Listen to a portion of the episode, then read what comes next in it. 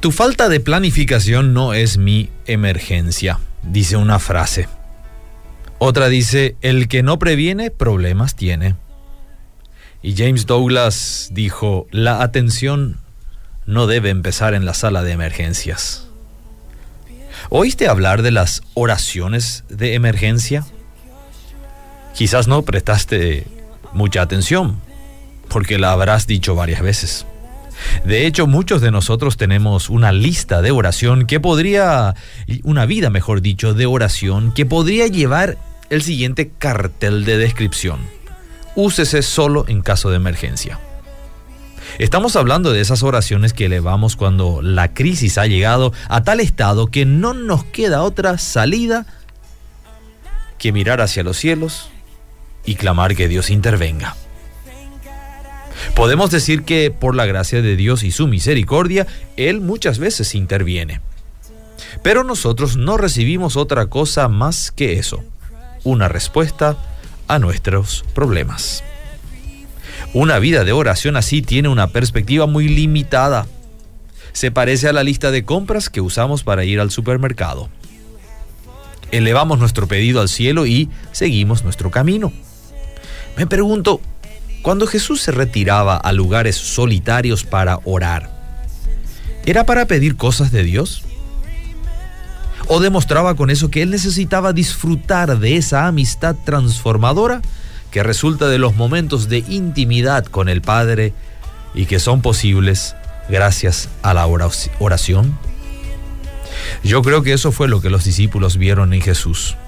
Por eso le pidieron que Él les enseñara a orar porque pedir seguro sabían hacerlo por naturaleza.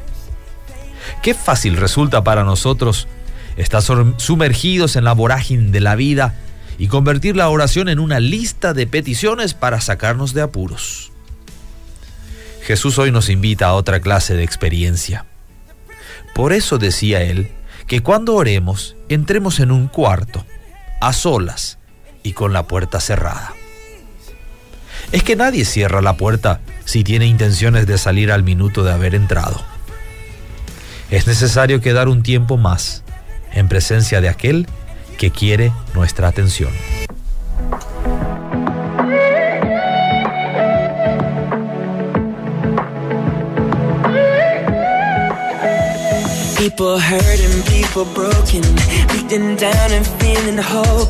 Wonder if it's gonna always be this way.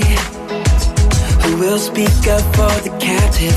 Show some love and heal a past that binds the wounds we think will never go away. But what if we could be